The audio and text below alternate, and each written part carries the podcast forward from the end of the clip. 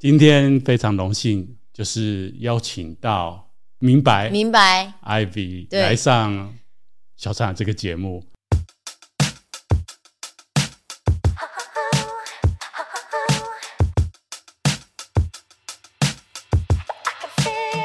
那会认识明白，是因为前阵子就是明白跟尚智有邀请我上他们的另外一个 Podcast 节目，叫《修女也疯狂》，叫《修女也疯狂》。对，然后我跟他一起的是某一个支线，叫做 “Oh My God”，就是在讲退休人士的，对，退休人士的生活。对对，然后大家会不会觉得很好奇？明白的年纪，其实他应该还没有退休，没有，对，对。是上智吧？上智应该已经退休了，接近要退休，接近。然后因为我跟他有二十岁之差，嗯，所以他希望可以有一个世代的对谈。啊，就是变成是说我们邀请了退休人士，啊，但是不是所有退休人士都可以来，是。而是他的生活要过得很很很有特色，嗯，然后呃要很有自己的个人的风格规划丰富。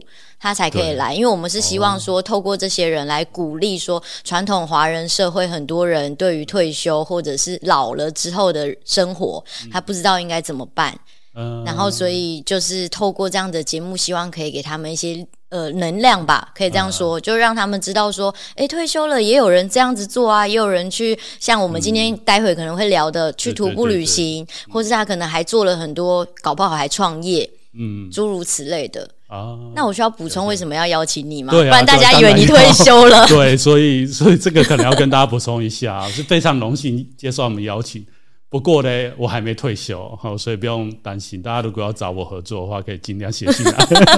对，那为什么会找小禅法师？是因为在这个佛教界，还有做自媒体的人不多，嗯、就已经这是一个非常好的特色了。嗯、然后第二个点是因为，呃，大家对于退休之后的生活，真的其实有我们接触很多就是比较年长的人，他们之后就会走走入一个很禅意的生活，然后或者是开始学佛，然后。甚至有一些人，他可能就会有一些出家的想法。嗯、那对于我们这一些世俗 人类，呃、就我们会对于出家的想象，就是呃，我直接讲白的哦，那个大家不要太介意。对，对，对，对，就是会觉得说出家好像。没事，就是去出家，然后出家之后好像就可以很闲散，过闲云野鹤的生活。呃、生活，但是我自己个人身边有一个人很亲近的人，她是一个女生，然后跟我年纪差不多，我们就是三三十岁。然后她当时也曾经在去年的时候想要出家，啊、然后她到了金社去呃算实习吧，她的对她她她的那个地方类似出家的生活，对，过类似出家生活。然后他们那边是说。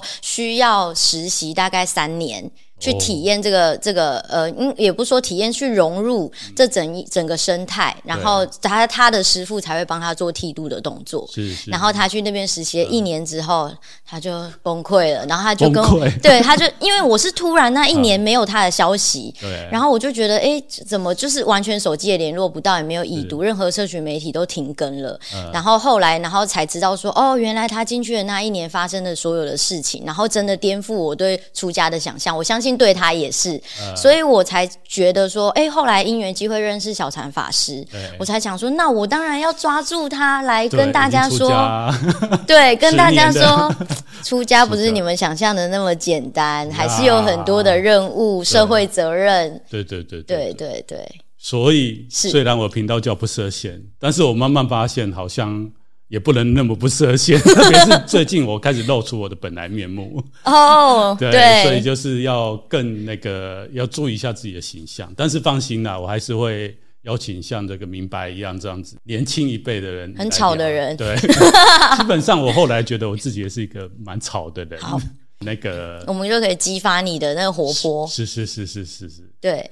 然后今天主要会邀请明白来，是因为哈，大家如果一直收听我这个频道的听众朋友都知道，我去年其实有到日本四国去进行朝圣，可以那么说吗？或者是类似徒步旅行，嗯，哦，也是花了一个多月，嗯，那结束之后也没有马上回来台湾。嗯，就是又在日本留了一个多月，总共加起来两个多月。OK 呀，那我知道后来就是受到明白跟上智的邀请到他们那个节目了以后才知道，哦，其实他们两位，嗯，也非常喜欢这样子的一个，也不能说非常喜欢了，就是也有过这样的经验。对，那因为我是在东方，我走的是东方的朝圣之路，跟宗教比较有关的，就是四国片路。嗯，那上次跟明白其实是走西方，对，就是大家应该。我们也是跟宗教有关啊，不同宗教而已。对对对，不同宗教就是西班牙，对，应该是从南法然后到西班牙的那个。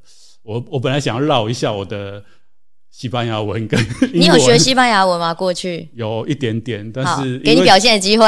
想要学的那个太太多东西了，我现在头脑一时混乱，等一下可能会讲出日文，没问题。就是、就是、那个 Camino de Santiago 那条路，对对对对对对，没错。所以想说节目的一开始就想要跟明白来聊一聊，顺便也让大家哈听一下。东西方的朝圣之路有什么样的？对我们两个人的生命来讲，有什么样的启发或者是心得？好，对，好期待。那，那明白你是什么时候去走？好像也是去年，是吗？对，因为现在二零二四年，我们录节目是二零二四年。对，对我也是在去年，就二零二三年的九月，对，走了那条西班牙朝圣之路，然后是、啊、呃，走了，其实是总共是二十三天。嗯，很激进的一个，很激进。为什么？总共多长？你走的那一条就是最一般，就是我刚刚说从南坝一直走到天涯海角的，对，哦的那条路，我是我是走那条没错。呃，其实西班牙朝圣之路，它后来我走回来之后，它有这样的一说，就是。当你的心里有这样子的想法的时候，那已经是你的起点，是你的开始。然后你从假假设像我家乡就是在台湾嘛，那我从台湾出发，我的这条路就是从台湾到那个终点，那个终点是一个教堂。对，好，那我们回归这条路的呃传统走法好了，它其实总共有好几个支线。呃，都能够走到那个目的地嘛？对。然后最主要的其中有三条，哎，三五条，反正有些是从葡萄牙，然后有些是从法国，有些是从西班牙的西班牙的其他某个地方开始。对，大概是这样子。然后我是选择呃比较长，然后比较多人，然后稍微安全一点的路线，所以就是从南法，然后走到那个终点。终点。对，然后总长是八百公里。那可能很多人对于八百公里公里没有什么概念，嗯、台湾环岛一圈大概是九百啊，对、呃、，OK，嗯、呃，但是中间有一些小插曲，所以我就总共只走了六百。哦，OK，对，六百，然后二十三天，所以等于说你们一天也要走接近七八个小时，七八小时，对，三有到三十公里吗？有到三十公里，平均下来。哦，对，那你。比我还更精进，没办法，因 为时间有时间压力，时间压力哦。对对，算错了。哦，算错了，对对，没有做好功课。啊。所以你去之前有先，你刚刚说没有做好功课，对，想问一下，去之前没有在网络上或者是透过实体的书，因为我知道这条路真的在台湾可能比四国片路还更流行，就是有很多很多。我是年轻一代的年轻人也会去，特别应该是这么说吧，因为依着这条路其实是有几部电影，嗯，可以那么说吧，对。对，然后是在台湾就是还蛮广为人知的，嗯，那再加上就是我们在东方嘛，所以大家可能对西方文明也好，或者是宗教有兴趣的人，就会选择那一条路。整条路我看那个明白的照片啊，嗯，或者是看其他有走过这条路的人拍的照片，就是非常的漂亮。嗯，不管是教堂，还是沿路走过那个地貌、那个风景，嗯，还有他们的乡镇，都非常的。漂亮，嗯，可以那么说吗？可以这么说。对对对对对，反我觉得很有趣。是前几天跟那个呃，在 parkas 也非常有名的叫 Howard，他是全全球串联早安新闻的那个 Howard，是是是，我们就一起喝下午茶。然后他就说：“哎，我看你去西班牙那些风景很漂亮啊，看你好像走的就是诶很很不错啊。”什么我就说我要累死了，我说我都灵肉分离，你都没有看到我就是很惨躺在路边的画面。他说会吗？我看你那些风景都很美啊。所以就刚刚，诚如你刚刚讲的，就是哎、欸，好像风景都很美，什么？可是我们要看到这么美的风景，是需要付出相对的非凡的代价，走到那边去。你这样一讲，害我开始有点担心。其实不瞒大家讲，就是除了这个我去走过四国片路之外，我当时也真的很想之后有机会有因缘哈去走你走过的那一条路哦，欢迎对。对，所以到时候可能我还会在私底下请教请教 Ivy 明白，就是那条路的一些东西，嗯，才不会跟他犯的同样的没错错错误，没错，千万不要跟我犯一样的错误。对。然后刚刚在讲到说，呃，走这条路，嗯、你刚刚前面有有有讲说，呃，关于宗教的部分嘛？是是。其实我为什么会想要跟那个小禅法师有更进一步的交流，包含他自己有说他是不设限，然后还有。他愿意呃受我们邀请来上 Podcast，就是因为他其实对于宗教的观念是很开放的，他不会今天说哦，你感觉好像是跟他不同的这个呃宗教信仰，嗯、就就就对，就 就拜拜，就拜拜，你们是那个魔鬼来着，对，诸如此类的，就是很负面的解读，反而会更开阔的心胸，知道说哦，其实每一个宗教它都是有一个很好的起心动念，然后他最终也是希望把我们送。送到很好的地方去，方对，所以其实大家如果是抱着这样子的想法去互相的交流的话，这就是会有一个很美好的世界嘛。对，然后我自己本人去走那条路，我本身是没有任何的固定的宗教信仰，嗯、就是我是绝对的尊重所有的美。嗯所有的宗教，是。对我妈妈这边，呃，我父母这边，妈妈这边是传统的佛道教，嗯，对，然后，嗯、然后爸爸这边是完全也也没有固定说哦，要要从事什么样的宗教活动，呀。对，但是我自己从小，我觉得是从幼稚园开始就有在接触天主教。所以就让我在幼稚园的时候就发现说，哎、欸，这两个完全不一样的呃方式生活的形态。对对，像我那时候从幼稚园就接触很多呃天主教会唱圣歌啊，然后大家聚在一起聚餐的那种，跟跟佛道教又完全不一样的概念。所以我没有带任何的宗教的想法去走这条路。Yeah. 对，然后我会去走这条路，其实也刚刚像那个小禅法师有说的，就是有一些电影，然后我被其中有一部电影就也很红的，叫做《The Way》，呃，中文叫《朝圣之路》。对对对对对，那部我有看，对，很感动，就是被那条启发。好，可是你看那一部片跟真正去走，应该有隔一段时间吧？隔很长时间，隔七年啊，跟我走四狗片路有点类似。当时我想要去走的时候，到正式去走。就是十年，嗯呀，真的哎，对。但是你刚刚讲的概念，我觉得有，我也是这次第一次听到，我觉得蛮好。就是说，当你起心动念想要去走的时候，你的朝圣之路行程已经开始。嗯，所以我认真讲一讲，我有想要去走西方那条路，所以我现在已经开始，你已经开始了，在走这一条路了。对。看，等到你真正毛孔已经有点打开，那个圣光不知道有没有照照在我脸上。对，有听到那个教堂的声音了，在呼喊你。对对对对对对。然后呃，那个时候是在学校的一个西班牙文课，然后老师我不知道他是想偷懒还是怎么样，反正就放了那部电影应付我们。但我很还蛮喜欢那个老师的。然后他放了这部电影之后，他有跟我们分享说，他也去走了这条路。哦，老师他自己本身有去走，就对。对。然后他就说，他走这条，没关系，你继续讲。因为我发现我的 marker 有点歪，强迫症的部分，对对对对。好，然后那个时候就他放了这一条呃这一个电影。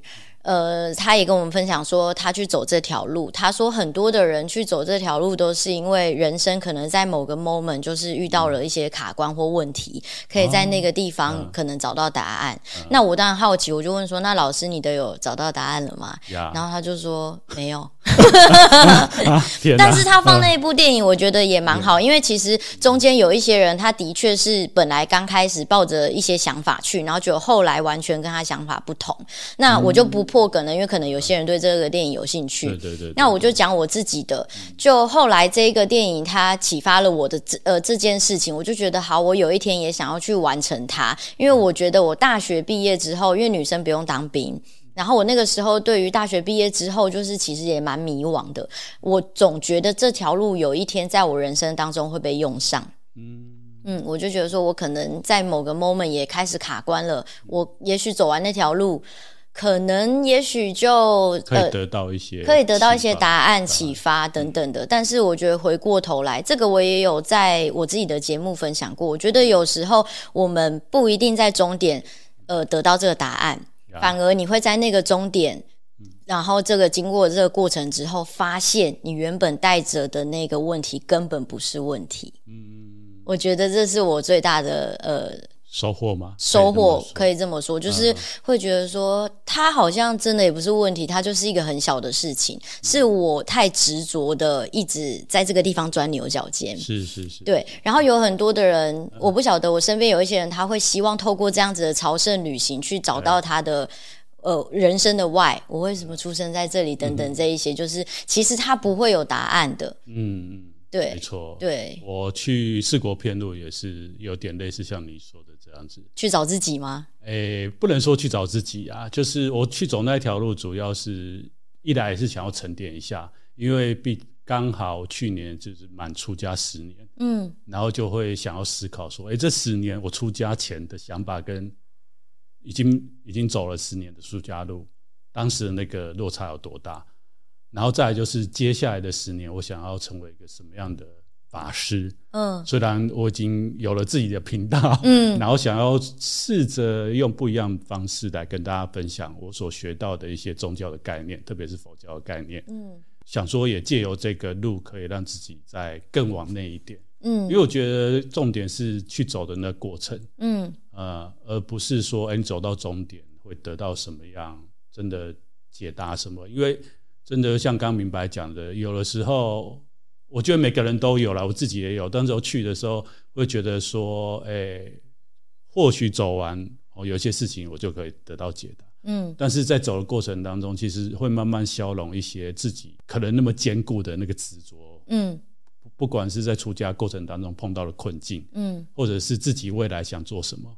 反而是在走的过程当中，你会消融掉这些想法。对。然后有一点，我觉得很有趣，我觉得可以跟明白来聊一下，就是你刚刚有讲，其实在整个路程过程当中是蛮狼狈的这一件事情。我去四国片路，其实也是。我我我光看你这样，我就能够想象了。哎，是说我现在的样子吗？对，因为我觉得要呃，我我之前的大学最后一所大学，我念玄奘大学。哦。然后，所以我也居然是佛教大学。没错。然后我也有去修那个呃体育课嘛。然后我们有健身房。然后我去修体育课的时候，因为那个就是不分班级，是我们一起共同上体育课的也有师傅。嗯。然后我就想说，哇，他要穿着这个专业的服装。他真的穿那样子给我做划船机，然后跟我们做一样的动作，因为我们有一些那个重训器材是需要考试的。我就想说，出家人没有比较 casual 的服装吗？他就是一定要这样子吗？所以我完全能够想象，你还是要穿这样子的一个服装，专业的服装，然后去走路会有多么的艰辛。哦，对，就是不瞒你说了，我当然不会穿，因为大家可能没看到，我这个是算长长衫，对，就是很长的。一一套，但是我们在走的时候就不会穿长衫，就穿里面的。但是不管怎么样，对我们外界来说，就是一个很不很不好活动的衣服啊。对对对，就不会像你们，如果热的话，就可以那个穿穿吊嘎就可以走啊。对啊，对啊，没错，拖鞋。对，或者是很专业的那种裤子。对对，确实是我去那边的时候，而且日本四国片路蛮特别，就是。真的就很东方文化，就日本人又特别讲求那个外在的形式，没错，所以他有一整套朝圣者的服装哦，是吗？呀，就是要穿白色的衣服，然后手里要拿着他们叫金刚杖，其实是木头啦。嗯、那我知道有的法师去真的就拿着那个很像喜杖的东西，嗯，上面有好几个圈圈啊，铜圈。嗯然后又更重。哦，就是我们看那个《西游记》，唐三藏拿着那个东西吗？对对对，在走，然后我就一整个崩溃，我想说，我，但是我不是拿那个，我有自知之明，我就拿木头杖，OK，走，然后带带，一般他们就是要带斗笠啦，所以不能拿迪卡侬那种杖，登山杖也是可以，但是因为我觉得说，哎，我要体验一下他们真正或是古人他们在走的时候的那个装扮，所以有买那个，那我自己确实要买。一个登山杖，了解。对，然后就是在爬一些山的时候，确实就是两个偷换一下，会比较 会比较轻松。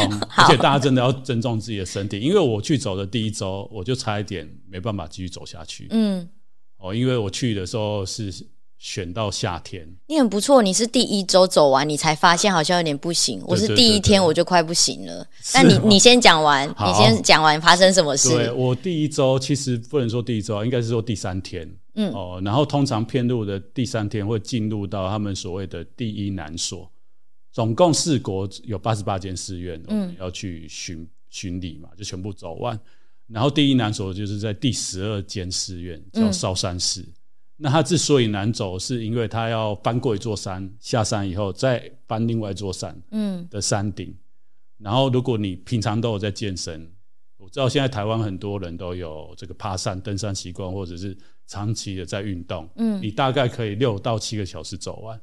那像我去之前是完全没有训练，天哪！然后又负重，也没跑步吗？你是体力跟负重都没训练，完全没训练。那你比我还要猛。对，然后就 就凭着一股这种出家人，嗯，对，就是你心里想说走个路嘛，难得到我吗？难得到我小船法师吗？没错，我平常修行是修假的吗？结果马上，对对对，修心还不够，体力也要修。对对对对，马上就给你当头棒喝。嗯、那我前两天的时候去去的时候，就真的很热。大家知道去年二零二三年其实暑假非常热，对在台湾好像好像又创新高热。对对对，日本也是一样。而且我去的时候，因为我不是一去就马上走，我在大阪待两天，然后那两天看新闻，嗯，我讲说，哎，今天哦，日本的哪个县市又有老人家在房子里面。热死！热死！Oh my god！然后就说什么，哎，没必要的话，尽量减少外出活动。嗯，然后我那时候也不以为意。结果我第一天、第二天走下来以后，我真的那两天，后来想一想，为什么第三天差一点死掉？就是我那两天几乎都没吃东西，只有早餐吃，然后中午就很热啊，我就狂灌水。嗯，就变成说我没有没有体力。嗯，然后我又负重，然后又这样子长时间的在走。所以我第二天下午上到第十一番，哎，第十番，它是在山坡上面的寺院。我上去以后就下，差一点下不来，全身冒冷汗，坐在那边，想说我休息一个半小时就好。结果休息一个半小时，我体力还是没恢复。嗯，那好险，真的就是有碰到贵人。哎，那这个的话，就是我的节目里面其实都有分享，请大家回去听。哦，在这边 留伏笔。对对对对，还有的那个 YouTube 上面也有。开始整理我在片录的，因为我这次去就想说顺便要做影像记录，嗯、所以回来以后也有把这影像记录做整理，就是慢慢真好认真哦，放在我的频道里面，已经累死了，然后你还哦还搞东搞西，对啊，所以我负重就，所以我也是犯的跟大家都会犯的错，就是我去之前大家知道，就是我其实是像那个艾比讲的，我蛮认真的，我做很多功课，嗯、而且因为我懂日文，我就是还会。上日本的网站上面看日本人他们怎么骗路的，然后我明明就知道说最好负重不要超过自己体重的十分之一，是，特别是这种长期长时间的这种徒步的旅行啊，或者是健走，嗯，结果我去了以后，最后还是带了快十公斤。的的，大家能想象吗？我去走西班牙朝圣之路，我只背了五公斤，这是一个出家的师傅，他有什么好放不下的呢？竟然是我的 double。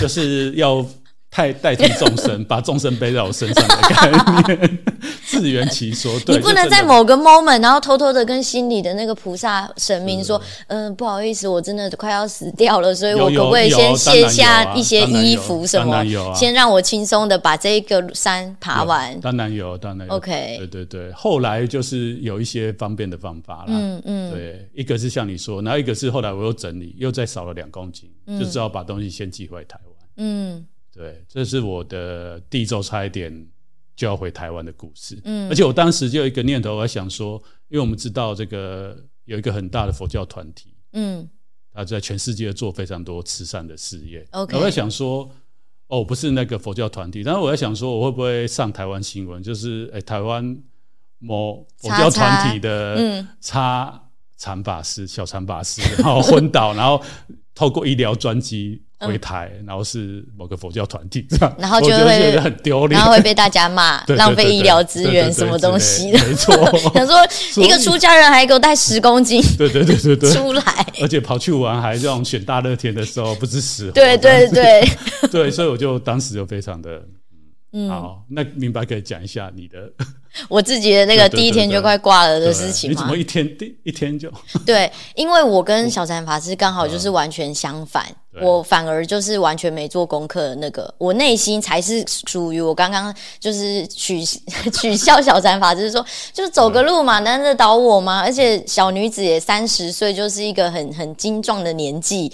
然后我就想说，就是走走路而已，OK 的。然后五公斤 OK 的。平常有的时候，因为我平常我平常也是做影片制作，平常出去扛那些器材，这难得倒我吗？但是我有做对一件事情，就是我在呃要出发的前半年。年我都几乎每个礼拜有两到三天会去进行跑步，但是这远远真的是不够。对对对，我只有跑步，但是至少那个肺活量训练起来，我觉得还是有差。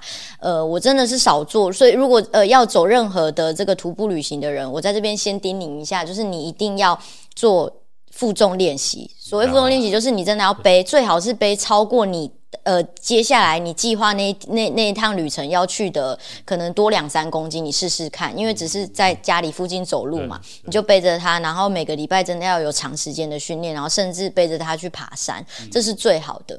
好，然后回过头来，我就是只有跑步，然后我也没做功课，我就想说就去走走路，然后电影很多东西根本是已经剪掉了，所以 就好像很轻松，或者是一直在跟人家聊天啊，对，聊天，知道会累，可是因为每次电影上映的时候，里面的那些主角都是老人啊，那我就想说，嗯，那么老，当然，没错，我也是这样想啊。特别是国片路，真的就是很多对。上了年纪的，因为上了年纪，一个才有时间呐，对，第二个他才有那个财力，因为这两条路其实认真讲走下来也要花一一些钱。当然，年轻我们可以有年轻的走法，对。对，但是如果你要休息好一点。对，或者是吃好一点，确实还是要有一些质量。对，然后那个时候我就想说，啊，这些电影都是想说用老人密码来博取大家同情，所以当然看起来很累。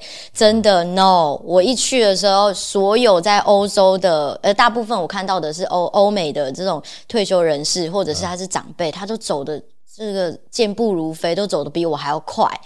然后我就想说，天呐，就是真的为之震惊。尤其第一天，我又算错了出发的时间，我中午十一点才开始从第一座大魔王的山开始出发。嗯、那山真的不是开玩笑的，因为我也在出发前有跟一些走过的人聊天，然后大家都说那个大魔王多可怕，多可怕。可是因为跟我分享的人，他们还是比我还要年长，所以我还是会觉得我应该是 OK 的。不就爬这座山吗？不就翻过去吗？他是爬过一座再一座再一座。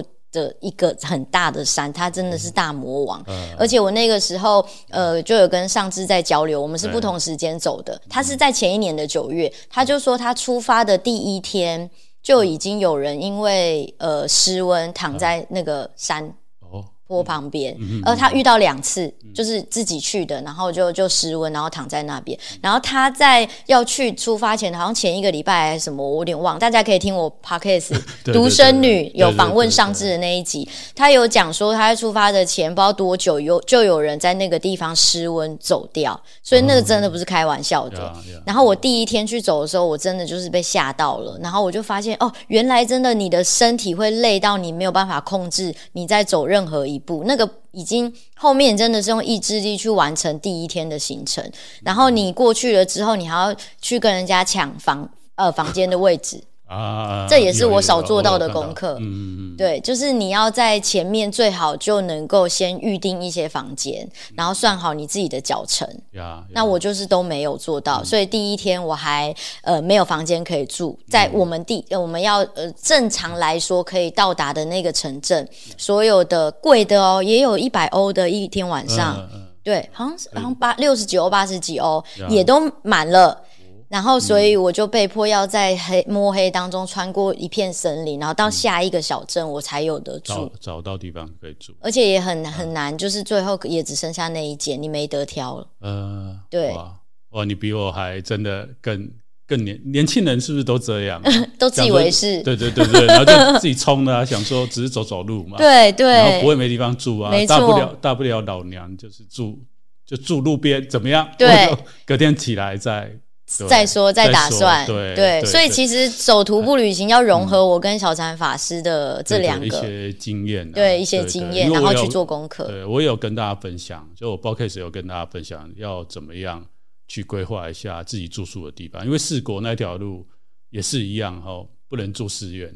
我先跟大家讲，大家不要以为觉得寺院就是有一些寺院可以住，但是大部分他们那边的寺院是不能住。为什么不能住？因为第一个他们的四国的寺院非常小间，嗯，然后第二个他们已经自己就住满了，对他们没有住的地方，即便是出家人也不行。对对，他们跟台湾是不太一样，哦，OK，跟台湾不太一样。然后再来就是我知道有一些年轻的四国片路的行者，他是会带帐篷，嗯，然后在了解在野外。但是因为大家知道，就是日本人其实他是非常注重规矩，还有他们整个社会有氛围，有一个氛围，所以。我知道后来就是连你要搭帐篷，你都还要去看，有些地方不能搭。嗯，其实这个跟日本它是不是拘谨的国家没关系，因为朝圣植物也一样，它不是你随处就可以搭帐篷睡在那边。哦。对，所以当然有可能会比较多弹性，嗯，可是它也是有限制。对对对对，所以请大家真的 还是要做好功课去，不能像我们这样子。就是一股热闹 冲上去就出发。那虽然我今天是来宾，嗯，但我也可以反问小禅法师嘛？可以啊，可以啊。那我自己呃后来突破的点就是我硬着头皮有呃我我前面还有做一个功课，我有呃上了两个月的线上的西班牙文，然后每个礼拜。嗯就两个小时，啊，所以多多少少大概知道有些东西怎么沟通，哦。然后我后面就硬着头皮把呃订房的西班牙文背下来，因为那一条路上面呃很多的庇护所啊、民宿的老板，嗯、他们是。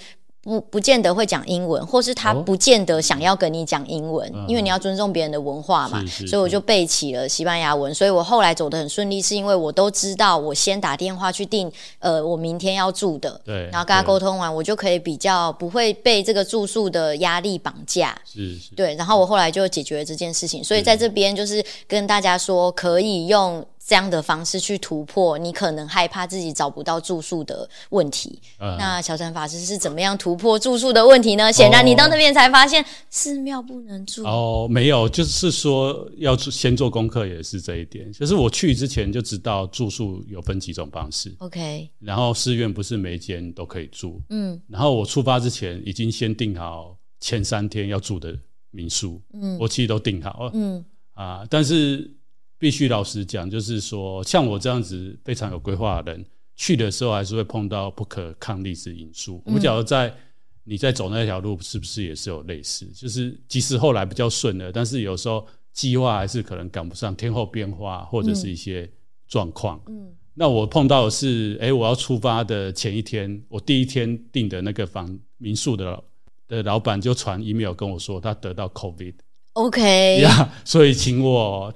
请我订其他间，然后我那时候就有点傻眼。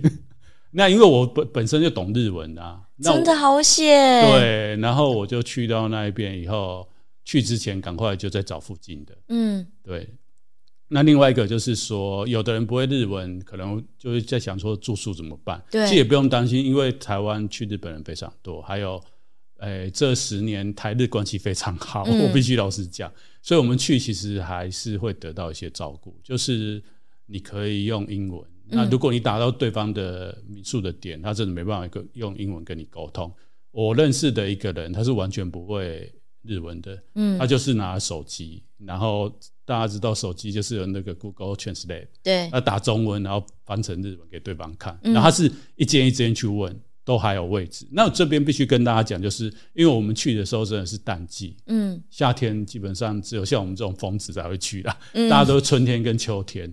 然后春秋的话，你真的要先定，不然真的会有的时候你一间去问都没有位置，就会碰到你刚刚第一天的状况。对对，所以如果你有做功课，其实是你可以先定，但是你先定也不是说一次把，像我总共走四十几天吧，嗯，四十几天都都定完，因为我说你骗路过程当中，你可能会因为一些状况走不下去，对，一个可能走不下去，一个可能。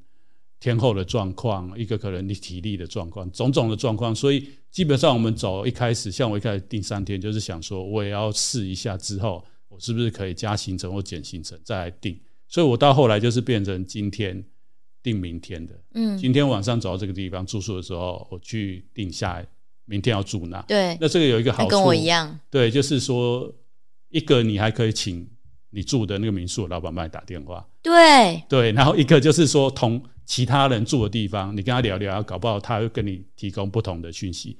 因为我们那个片路上有些人他是走了好几遍，甚至有走过十几遍、二十几遍的人，嗯，所以他还可以跟你分享一些东西。对对，那如果都没有的话，就是就是自己自己就好自为之。对对对对对。OK，那刚刚小禅法师有问我说，我这边有没有遇到不可抗力因素？对，这时候我就要感恩宗教的庇荫，就是可能内心平常善事也也也做不少吧，我猜。所以我在这趟路，我觉得呃总结是还蛮顺顺利的，包含即便遇到雨天，那个那个都很小很小的雨，然后你呃走到。